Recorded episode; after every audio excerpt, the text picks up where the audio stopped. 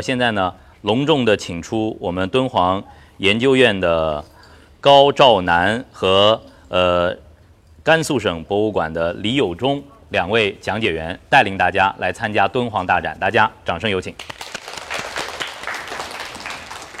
嗯，大家好，我是来自敦煌研究院的讲解员，我叫高兆南，非常欢迎大家能够来我们这个展览参观，同时呢，也欢迎大家亲自到敦煌去。嗯，这一位是我们甘肃省博物馆的讲解员李友忠老师。好，各位新奏课堂的小朋友还有家长朋友啊，非常欢迎参参观我们的两个展览。待会儿的话，我们会从一楼，然后一直到二楼、三楼，逐一逐一的去了解咱们呃看到的这些精美的文物。行，那我们现在开始。对对对，我们掌声再次送给两位老师哈。这是行前的最好的一堂课，来，我们跟着跟着高老师和李老师。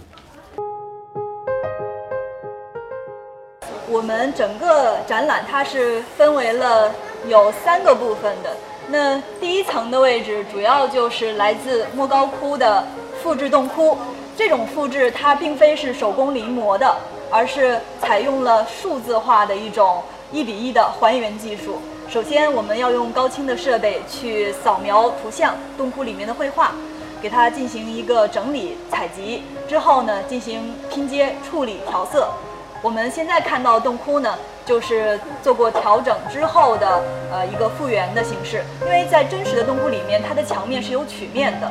那我们在复制洞窟的时候，把曲面给拉平了。所以您在敦煌呢看到同一个洞窟，会发现它要比我们复制洞窟要小一点。那我们除了洞窟以外呢，还有十一卷写经，全部都是真经。我们知道《西游记》里面有一个篇章，就是说这个唐僧他们到了西天了，结果呢取经的时候没有去行贿，人家给他假经，是不是 啊？然后呢，就这种情况呢，其实，在我们正常展览的时候，我们都是用的复制品。但是为了配合这次的这个四路这个展览呢，我们是拿了真正的写经，也就是我们敦煌研究院的十卷藏品，还有甘肃省博物馆的一卷藏呃一件藏品。那除了这个以外呢，呃，还有更多的就是文物，包括有七个博物馆，还有像马踏飞燕这种国宝级的一些文物都在进行展出。那首先呢，我们还是来看洞窟，第一个二百八十五号，请大家进入洞窟。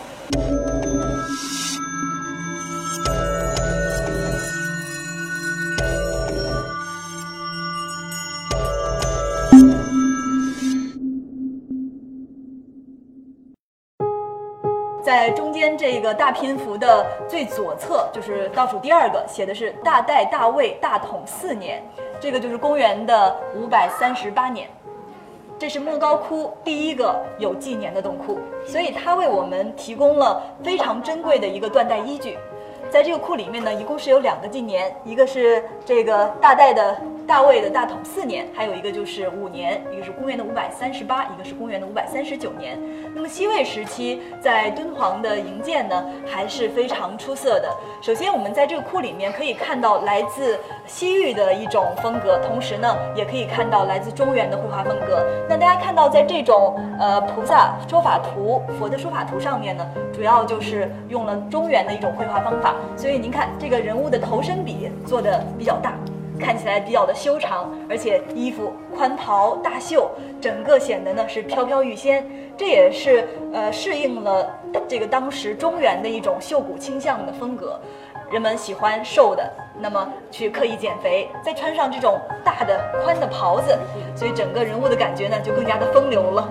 这个在莫高窟呢也是非常的有这种特色。那除了这个上面的线条以外，大家转个身往左边来，您看。在这个位置，大家看到的画像呢，就是来自印度的、来自西域的这种形式了。首先，您看他们在服装的处理上是不是更加的奔放一些？刚刚老师说我们敦煌很啊这个奔放、很粗犷，实际上呢，它也有啊很很细腻的地方。比方说，您看这个线条还是非常匀称的，勾的也非常有力。那人物的这种处理呢，基本上是上身半裸，而身上呢就是只穿着长裙。这种是西域的一种呃人物的形象，而且在这个人物的造型上，你看是不是一个大象的头颅？人物的身体这是来自印度的神灵，叫象头神，也叫比那耶加天。那为什么他的这个头是一个大象呢？在这个印度的神话里面记载说呀，呃，象头神呢，他是印度湿婆的儿子，结果呢，他出生之后父亲不在，当湿婆回来以后，就发现出现了一个陌生的男子，他以为是妻子的情人，所以挥刀把这个儿子的头给砍掉了。当他妻子告诉他的真相以后呢，旁边正好有一只大象，所以他就把大象的头砍掉，安到了这个儿子的身上。所以他是一个象头人身的形式，在记载当中说他非常的智慧。你看手里面他拿了一根白色的象牙，对不对？这其实是因为他呢一直是跟在智者的旁边去记载那些呃这个智智慧的这种文字和史诗。突然有一天呢，他在记载的过程中笔断了，所以他情急之下把自己的象牙掰断，用此呢蘸墨书写。所以从整个人物的造型上和我们刚刚看那种中原的风格就完全不一样了。而且他在这个人物的绘制上还用了一种特殊的绘画的一个涂色方法。您看他的眼睛，还有这个人物的鼻梁的部分，都是用了白粉去做的，这个叫高光，它是叫凹凸法，就是为了去做人物的立体感。那这种形式呢，在我们中原的这种画风当中就不存在了。您看上面这些人物全部都是用的平涂法，就是在这个色彩上面呢，直接用线勾出来，并不会去做高光和阴影的处理。所以我们看到整个东窟呢，它不光是接受了西方来的这种异域的文化和艺术，更重要的是呢，它来到以后再进行本土化，更加去适应我们本地百姓。啊，这个是一个非常中国化的过程。那在这个窟里面，我们除了能看到这种佛菩萨以外呢，还可以看到很多有意思的东西。比方说，大家看头这个头顶的窟顶，中间的这个结构呢是一个方井的设计，上面是有三圆三方这样连环处理。那么在这个呃上面会绘制一些花卉和几何形的这个小的图案。呃，有人说啊，这个它是代表着佛国世界当中的一个通道，也就是说，呃，当佛教信徒往生到了呃下一个世界的时候，他可以通通过这个通道呃达到另外的一个时空。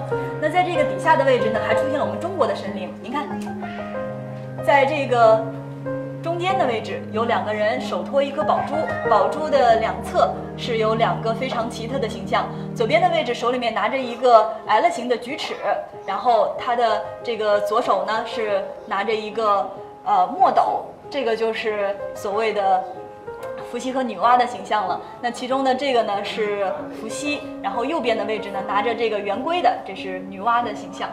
啊，那我们在这个里头还可以看到，就是在中间，你看他们的身体里面呢有个圆环，对不对？呃，理论上呢，他们应该绘制的就是所谓的日和月，就是太阳和月亮。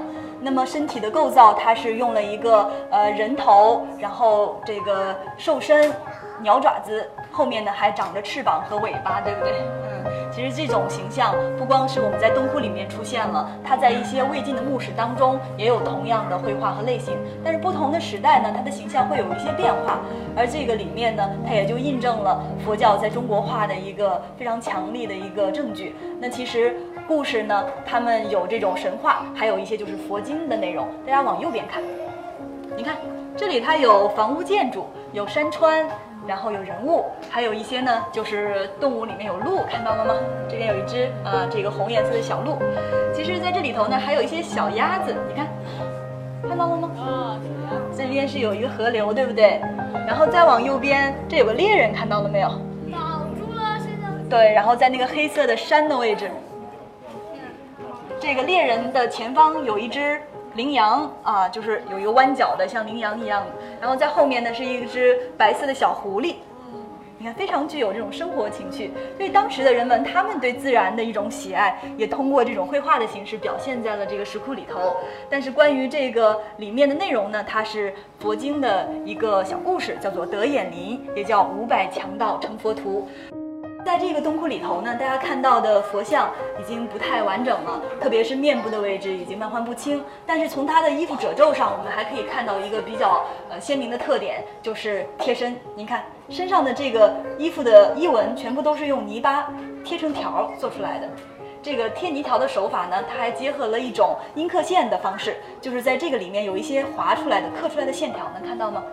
我们一般呢认为这就是史书当中所记载的曹衣出水式。我们经常会说曹衣出水，吴带当风。那么曹衣出水当中的这个曹呢是画家，叫曹仲达；吴带当风里面的那个是吴道子。那曹仲达他并不是我们中原人，他是从西域来的一个工匠。那这个曹仲达画的衣服呢，一般就像是把他从水里面刚捞出来，直接披到身上一样。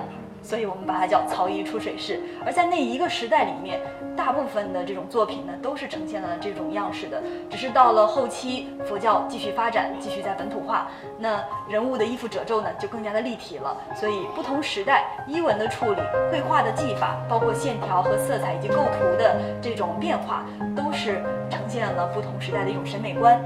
我们接下来呢，看一下另外一个唐代洞窟二二零，请大家出门往右边走。呃，我们在中间的这个展柜里面所展示的是两卷写经，这是出自于敦煌，呃藏经洞的作品。上面它这个字体就是在书写的时候，一般呢除了这种寄语以外，都是十七个一行，十七个一列的。其实一方面是由于这个纸张的宽度和篇幅，另外一方面呢也是呃要更加利于去呃这个清理去整理，包括数啊去去这个校对。那其中上面的这个字都是拿的这种金墨书写而成的，非常漂亮。呃，专家对这个评价还是很高的，说这是古法得中啊，清秀飘逸，这是真的。啊，这个是十六个，是因为它这块呢是关于那个寄语的地方，然后这边是正文的地方。呃，这边都是十七个，嗯，基本上是来按这个数字来做的。在抄写经书的时候，对纸张的这个控制和提供啊供应都比较的有限。呃，每一个写经呢，他们在后面呢都会有一些这样的呃文字，而这些长卷呢，它基本上都是拼接而成的，一般呢都会用到十几、二十几、二十几张纸。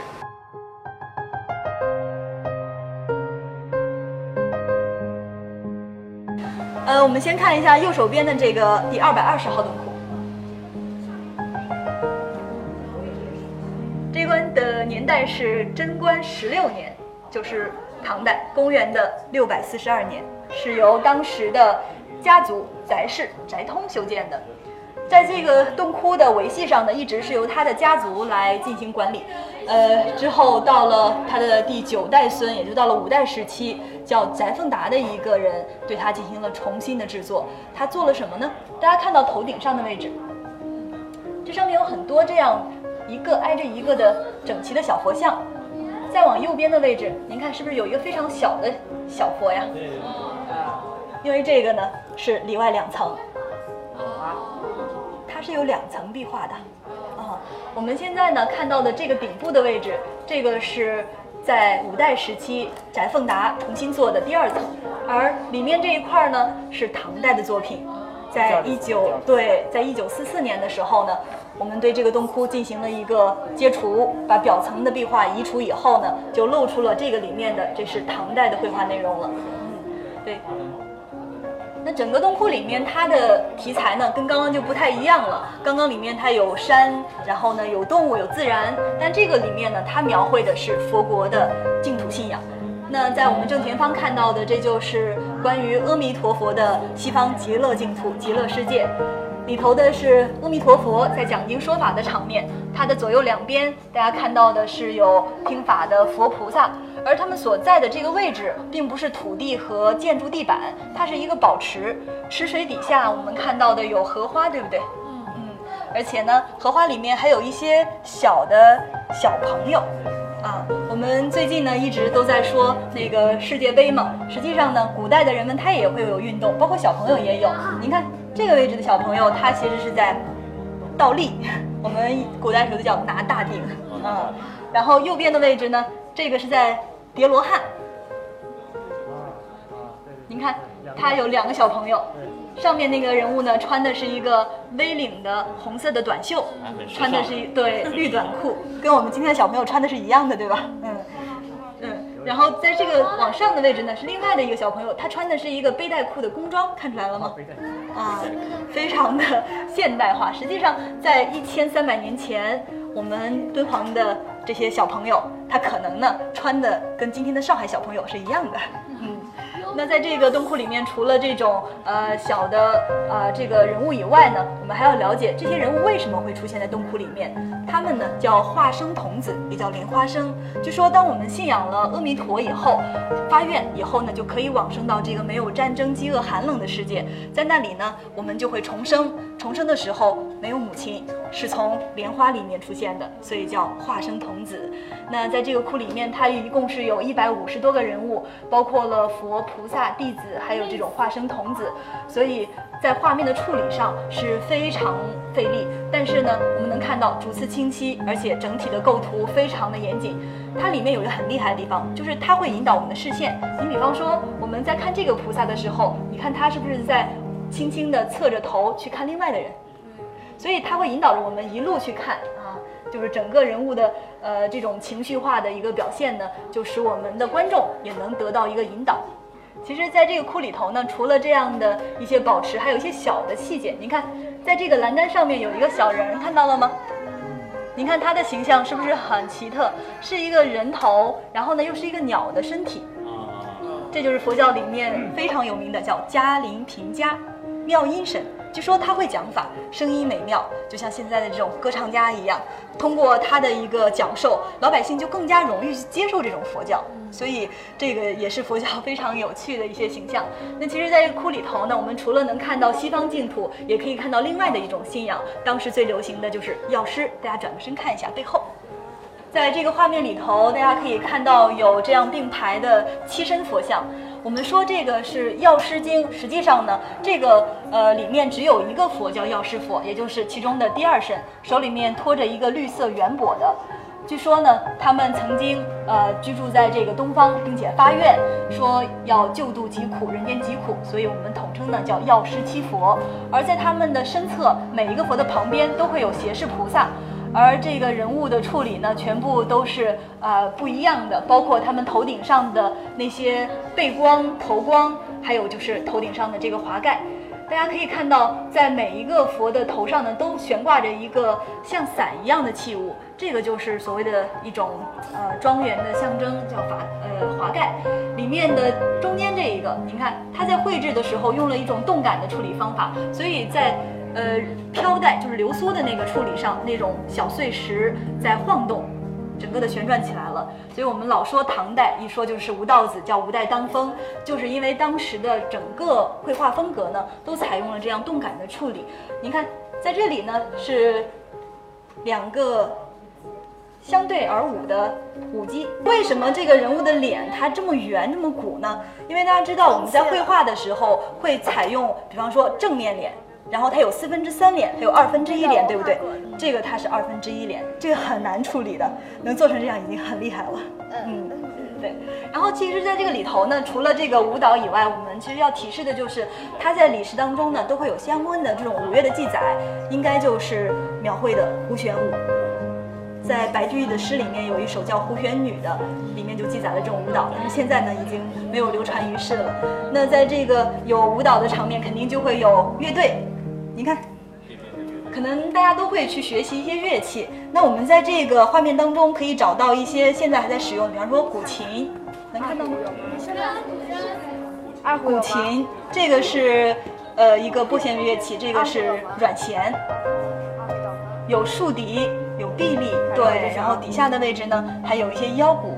其实整个的。乐队它是有所谓的管弦，还有一些就是打击乐，就是像今天的交响乐团一样，还是非常的呃这种啊繁华。其实，在莫高窟呢，我们可以看到很多这种关于服装、乐器，甚至说一些器物，包括这种地毯呀，还有这种灯台的一些设计。因为这个并不是完全都来自于中原的，它有很多来自于波斯的东西。比方说，大家看到那个呃小的灯台那个柱脚，这种器型呢，就是来自于波斯的一种形式。所以呃，我们就通过一些历史呢去考证，说敦煌为什么会出现这些呢？其实是因为贸易的产生。大家都知道，敦煌它是古丝绸之路上的一个重镇，在这种贸易的促进之下呢，就会产生经济的一个发达，就像是今天的上海一样。所以当时的记载中说，敦煌的繁华程度是有呃多强呢？有十五元宵节灯会的记录，说长安第一，敦煌第二，扬州第三。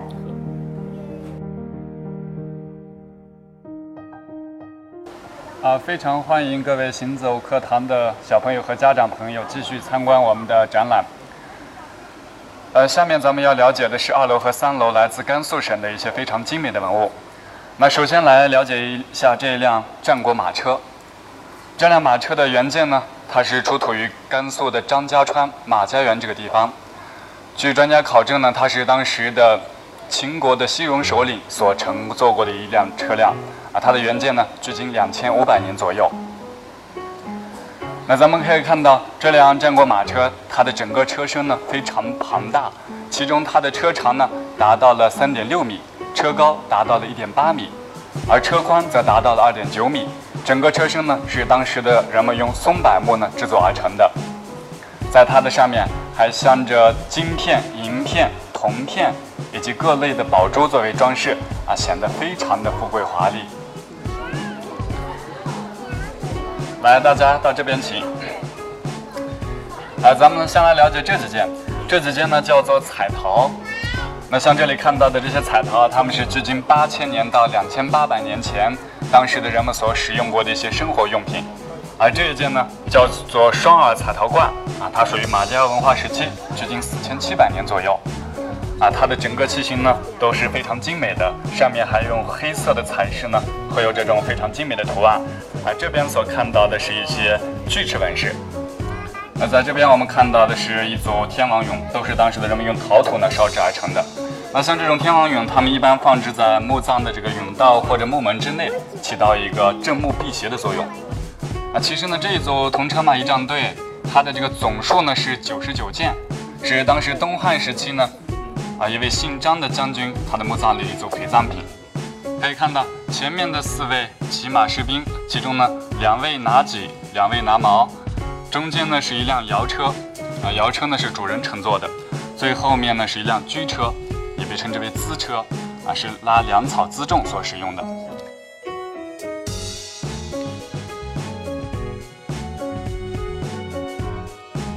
啊，我们看到的这一件，名字呢叫做。独角兽也是汉代时期，距今两千年左右。啊，像汉代时期的木雕文物，在咱们全中国来说，保留到现在的非常的少见。其中这一件呢，就是一件代表之作。啊，它的出土地呢是咱们甘肃武威，咱们中国古代将它称之为谢志。呃，在咱们的古代的时候，其实流传的一个传说啊，当然仅仅只是一个传说而已。就是说呢，在古代最早的时候，当时人们在升堂。断案的过程中，如果没有办法去判明是非，当堂鼓敲响的时候，他的脚呢就会指向有罪的一方。在这里，我们所看到的正是千手千眼观音啊。其实整个画面它是由两组图案构成的啊。千手千眼观音呢是观音它的一个化身之一，像千眼所表达的是普照众生，千手呢所指的是解救抚慰众生。那在这里我们看到的这一件，在文物界被称之为国宝中的国宝，啊，举世闻名的铜奔马啊，当然它还有一些大家非常耳熟能详的名字，比如说马踏飞燕，特别是咱们会发现，这匹马它奔跑的这个步伐是不是非常的奇特？它奔跑的步伐，打个比方的话就是同手同脚，优点呢在于负重非常的好，跑起来非常的稳健。它的外形呢集合了大斑马、蒙古马。河西走马以及汗血宝马的所有优点。由于铜奔马极高的文物价值和艺术价值，在一九八三年的时候呢，将它定为了我们中国旅游的标志。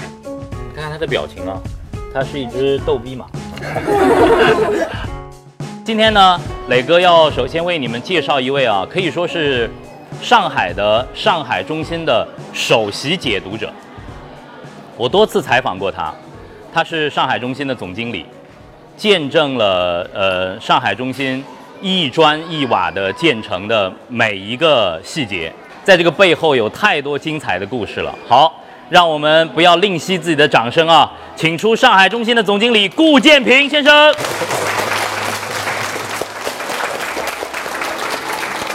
欢迎大家到上海中心来啊！下来说是我我是首席，呃，确实这个我还是。当仁不让当当这个首席解说员，因为我参与这个项目已经整整十二年多了。那么大家可以退到后面去看这个片子。这个片子呢，实际上是反映上海的浦东和浦西最精彩的这一段，它一百多年的变化。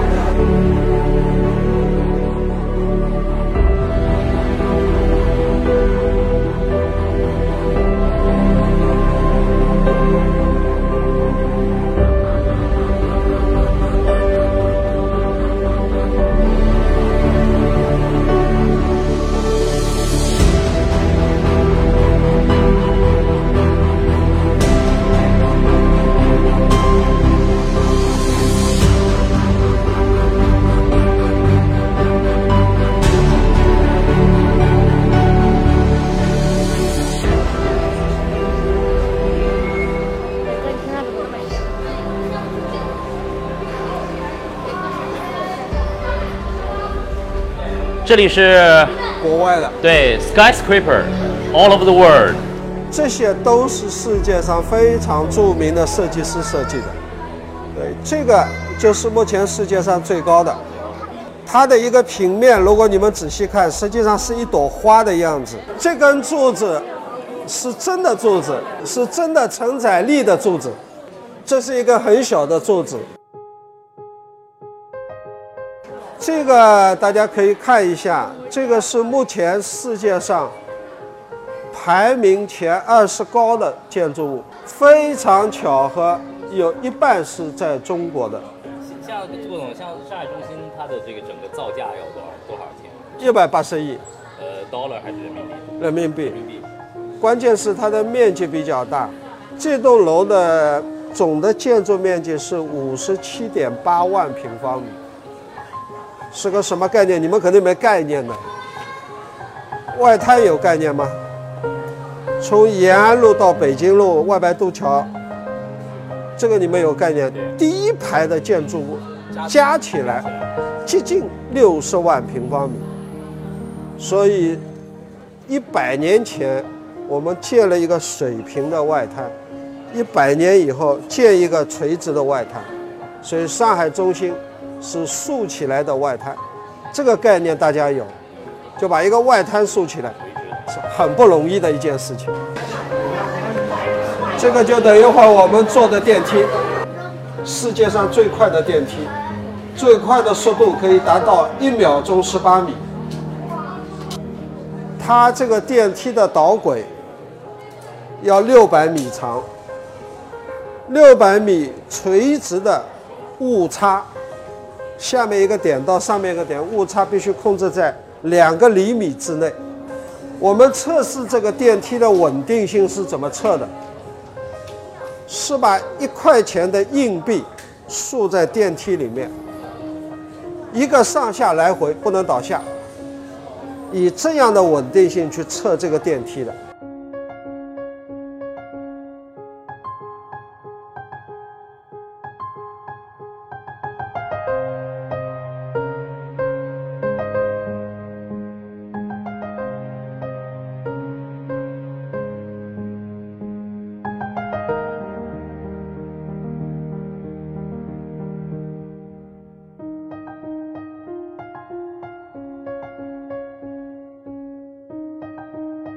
这个楼重八十五万吨，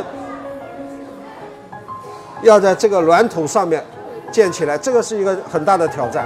我们这个万幕墙啊，十四万平方米，两万零三百五十七块幕墙。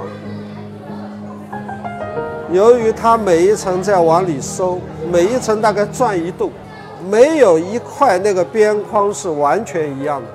另外一个呢？因为这个楼啊，它有一些正常的晃动是正常的，所以它外面的幕墙不能变成固定的，它得能动。所以我们这个外面的幕墙是可以动的，它这个幕墙是挂下来的。我们这个幕墙是像窗帘一样，每一个区是挂下来的，窗帘挂在那里就是可以动了，就这个原理。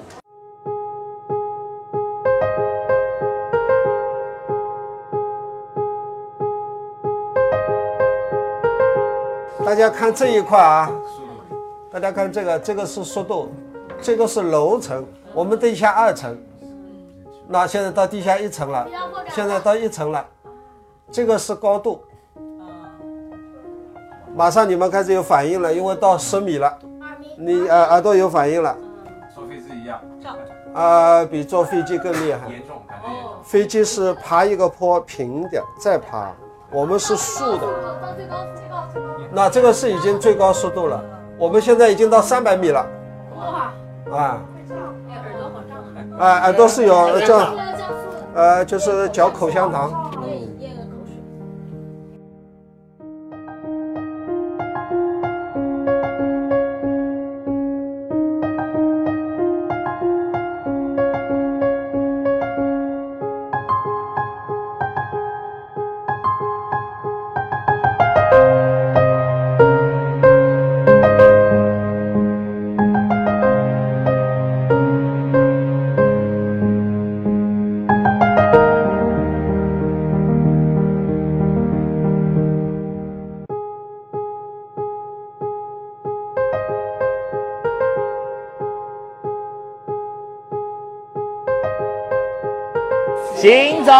课堂，独行天下，耶！